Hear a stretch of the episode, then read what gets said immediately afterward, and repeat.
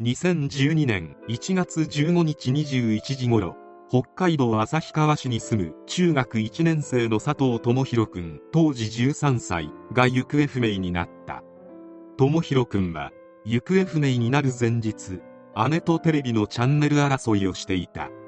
そして激しく怒った智弘君は壁に穴を開けるほど殴りさらには自分のお小遣いを貯めて買った任天堂 d s の画面を割って壊してしまった。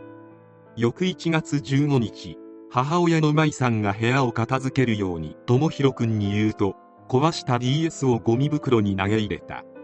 母親の舞さんはその時に任天堂 d s が破壊されているのに気がつきなんでこんなんなってんの？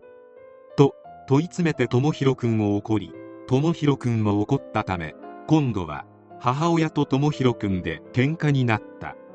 母親の舞さんも智弘君が難しい年頃だということもあってほとぼりが冷めるまでそっとしておこうと思いしばらく放っておいた。するとその日の21時頃ドタドタと足音を立ててバタンとドアを閉める音が聞こえた。智弘君だということは分かったが頭が冷えるまでは放っておこうと思っていた母親は特に追いかけようともしなかった。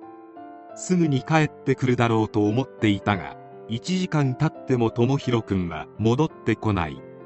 心配になった母親の舞さんは玄関を出て辺りを探したが智弘君の姿はどこにもない。時刻は夜の10時を回り旭川ということもあって気温はマイナス15度の極寒であった。外にずっと居続けられるわけもない。智弘君の部屋を見るにダウンジャケットと財布を持って出かけたと推測し近くのコンビニなどを探し回った。しかし智弘君はいない。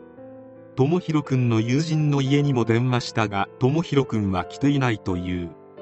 状況的に完全な失踪状態だったためすぐに警察に捜索願いを提出。警察による大規模な捜索が開始された。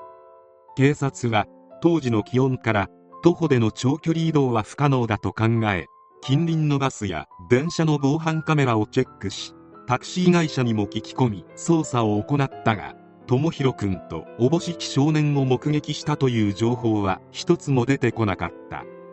降り積もった雪が溶けた頃にはヘリコプターを使用した広範囲の捜索や周辺の川の中の捜索なども行われたが智弘君は発見できず投資して雪にうずもれていた可能性なども否定された。智弘君は本格的に失踪したとみなされた。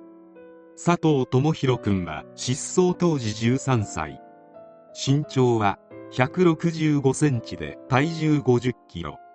顔立ちが整っており眉間に生まれつきのあざがあることが大きな特徴。幼い頃から活発で運動神経も非常に良かった。小学校3年時には地元のサッカーチームに入団。ゴールキーパーとして練習に励んでいた。家族思いでもありある日智弘君が母親の舞さんにお金を稼げる仕事って何？と尋ねてきたので舞さんは思いつきで医者と答えた。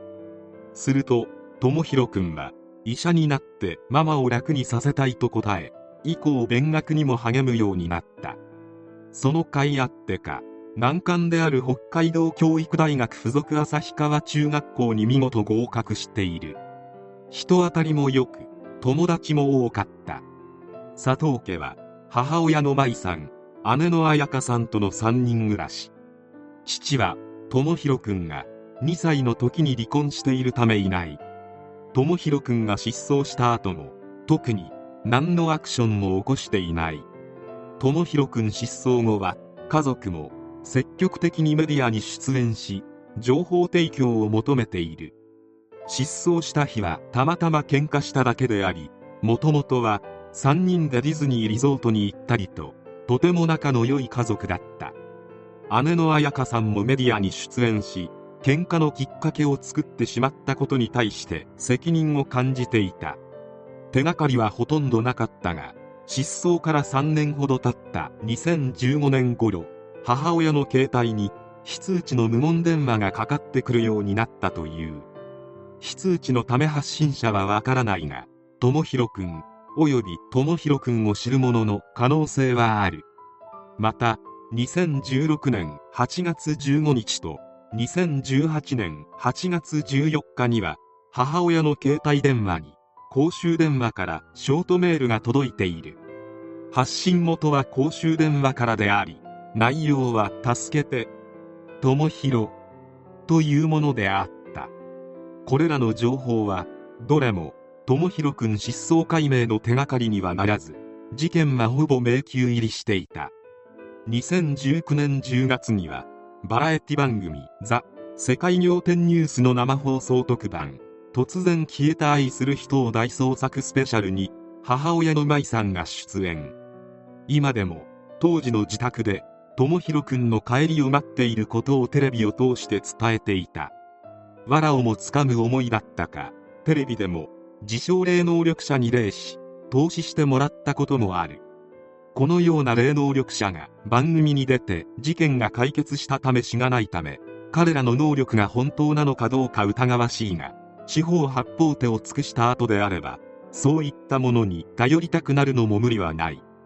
結局過去に霊視をして事件を解決したことがある自称霊能力者でも智弘くんがどこにいるのかを当てることはできなかった。歌舞伎町で年齢をサバ呼んで働いているだの新宿2丁目ですれ違っただの様々な目撃情報があったがどれも智弘くん発見には至らなかった。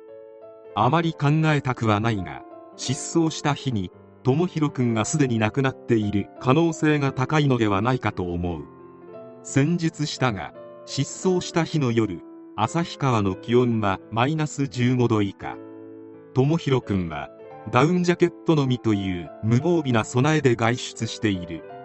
すぐに帰ってくるのならば問題ないがそうでなければそれだけで命の危険がある。同じ北海道で有名なものとして2009年に戸村牛山遭難事故があるがある程度装備をした登山客でも風雨にさらされただけで1時間と経たずに低体温症を発症し死に至っている。智弘くんが生き延びるためには何かしらの建物や寒さをしのげる施設にいることが絶対条件であるが防犯カメラの映像には一切映っていない。また寒さに加え13歳という年齢を考えてもそう遠くに行けるとは考えられない。そう考えると誘拐か低体温症で命を落とし遺体を野生動物などに連れ去られたか。どちらも口頭無形ではあるがやはり冬の旭川ということを考えると生存説の方が信じがたくなる。とはいえ目撃情報はいくつもありどういう手段かはわからないが生き延びている可能性ももちろんある。いつか智弘くんがかつて住んでいた家に帰って家族と会える日が来ることを願ってやまない。